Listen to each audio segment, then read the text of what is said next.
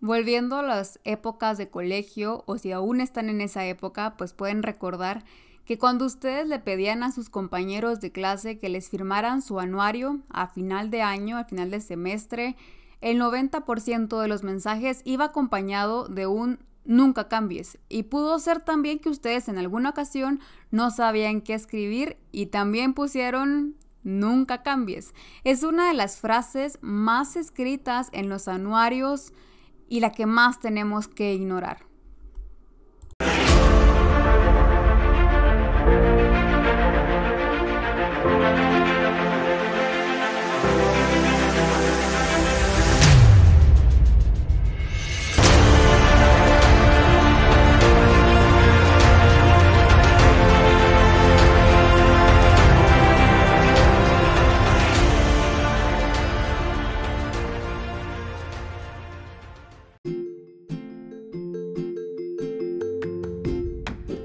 Hola gente activa, ¿cómo están? Espero que se encuentren muy bien. Me sorprende lo rápido que se está pasando este 2021 y espero que continúen avanzando en sus metas y que esos sueños que ustedes tienen en su corazón se estén transformando en realidad. No importa qué tan rápido avancen, no se preocupen porque las bendiciones los van a alcanzar, así que ustedes sigan adelante. Ahora, me gustaría que retrocediéramos un poco y recordáramos esos años de colegio volviendo al nunca cambies. De nuestros anuarios o de nuestros cuadernos de recuerdos, me parece muy curioso que todos los años siempre había alguien que nos escribía o nos decía, nunca cambies. Y no nos engañemos, nosotros también solíamos decir esa frase de forma recurrente, o al menos yo sí. Era un cumplido, de hecho, era una forma diferente de decir, me agrada quién eres hoy, espero que siempre seas así. Así que no quiero que piensen que esta frase es una ofensa disfrazada o que iba con malas intenciones. Creo que todo lo contrario, es una frase muy tierna, muy ingenua, que solíamos decirle a nuestros amigos o compañeros de clase de forma, pues con cariño. Ahora, lo que realmente queríamos decir con esta frase no era pedirle a ese amigo o esa amiga que siempre fuera igual, porque eso sería un daño terrible. Terrible, terrible. Lo que de verdad queríamos decirle, o lo que debíamos decirle, y va oculto detrás del nunca cambies, era lo siguiente. Por cada nunca cambies que escribimos o que nosotros o que nosotros nos escribieron, este es el mensaje que iba detrás. Así que pongo aquí dos puntos y todo lo que voy a decir aquí, imaginen lo que va en cursiva. Querido amigo, querida amiga, me gusta tu forma de ser, tu personalidad de actitud.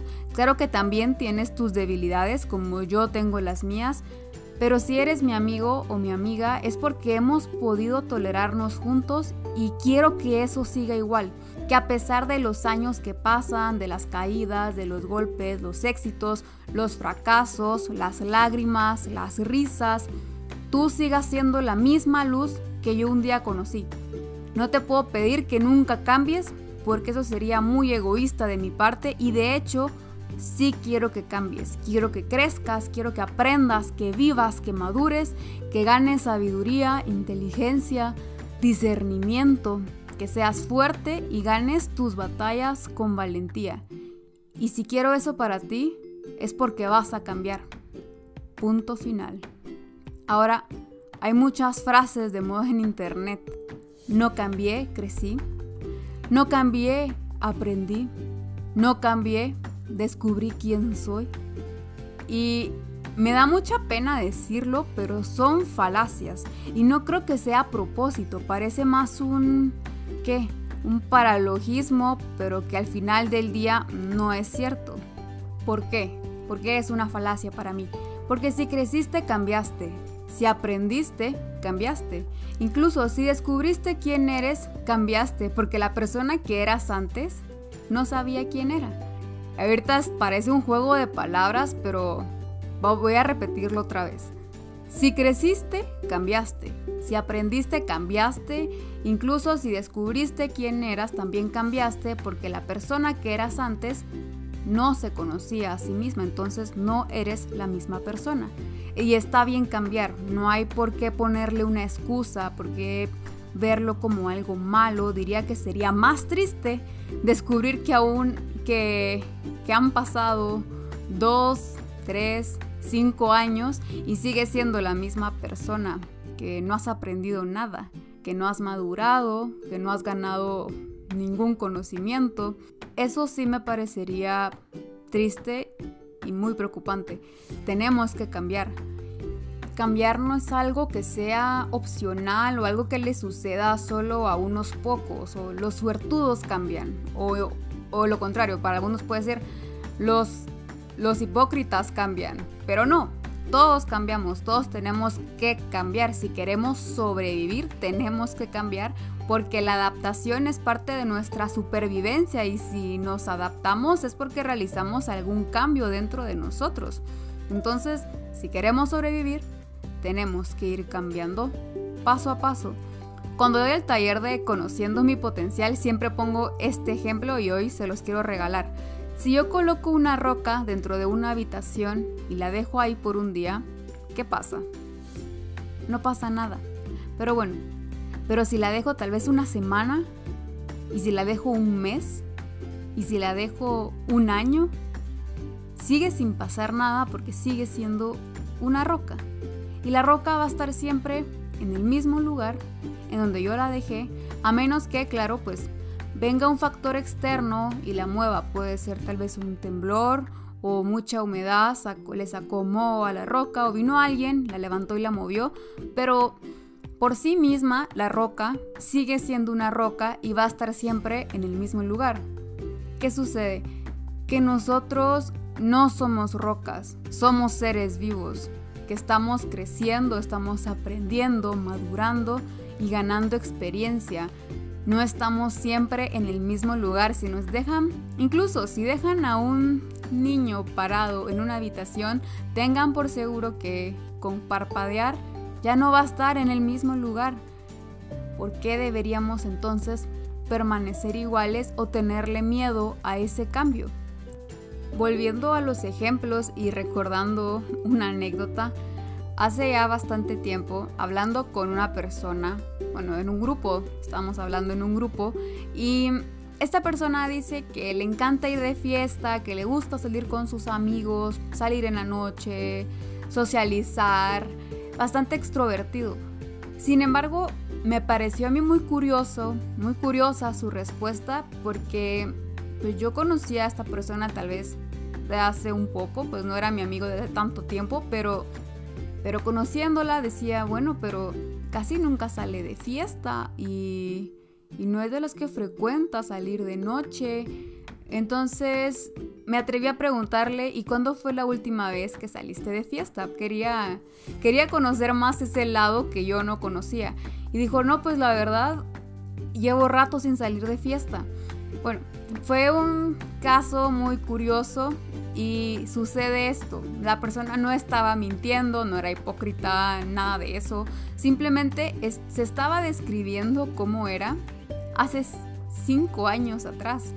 Hace cinco años tenía 25 años y ahorita y entonces en ese entonces pues ya habían pasado cinco años, tenía ya pues iniciando una familia, tenía más responsabilidades, habían cambiado sus prioridades y aunque sí, evidentemente le gustaba todavía salir de fiesta, socializar, ir con sus amigos, pues ya no era el número uno de su lista. Tenía otras cosas por hacer, nuevas responsabilidades, así que sí, sí había cambiado la persona, sin embargo tal vez no se había dado cuenta porque al describirse a sí mismo pues se describió pues como era cinco años atrás.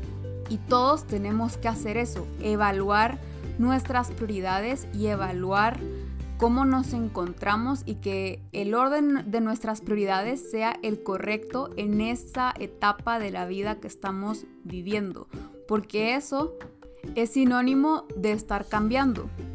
Y eso no debería ser algo para tenerle miedo o tener que justificarlo, me, explico, tener que andar por el mundo diciendo no cambié, solo aprendí, no cambié, solo descubrí quién soy. No, no, no Claro que cambié, cambié, y sigo cambiando y voy a cambiar. No soy la misma persona de ayer, no soy la misma persona hoy y tampoco voy a ser la misma persona mañana. Y qué bonito es ver para atrás y darnos cuenta que sí hemos cambiado, que hemos trabajado en nuestras debilidades, que ya no vamos a cometer los mismos errores, que no vamos a caer en la misma piedra porque ya aprendimos nuestra lección y que somos una mejor versión de nosotros mismos.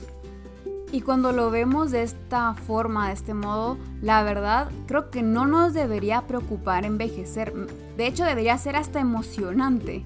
Porque si hemos cambiado tanto en tan poco tiempo, honestamente no puedo esperar a ver en la persona en que ustedes se van a convertir, en la persona que yo me voy a convertir conforme vayan pasando los, los años. ¿Es emocionante, sí o no?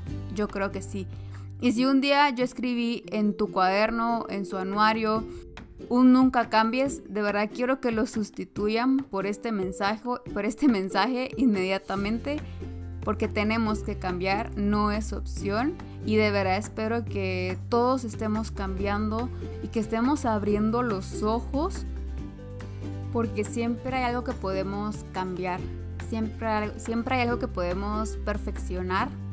Y si tenemos los ojos cubiertos con esa venda de yo estoy bien ahorita o tal y como estoy ahorita estoy bien, creo que hay mucho que cuestionarnos, ¿no? Porque siempre podemos trabajar en algo, siempre tenemos debilidades que nos pueden estar frenando y que nos pueden estar limitando a seguir avanzando hacia nuestros objetivos y nuestras metas. Y está bien, está bien trabajar con una debilidad a la vez pero así es la forma en la que vamos a ir abriéndonos paso e ir subiendo ese escalón o como me gusta decirle, subiendo de nivel en nuestra vida, ir mejorando nuestra versión. Y a diferencia de los teléfonos, ya me estoy extendiendo un poquito más, pero esto se me acaba de ocurrir. A diferencia de los teléfonos, no somos un iPhone que luego del 8 sigue el 9 y después siguen letras y luego volvemos a números, pero siempre es un iPhone. Nosotros, curiosamente, podemos pasar de un iPhone a un Samsung, por ejemplo, y con esto me refiero a que no tenemos que pensar siempre adentro de la caja que vamos a ser siempre la misma persona.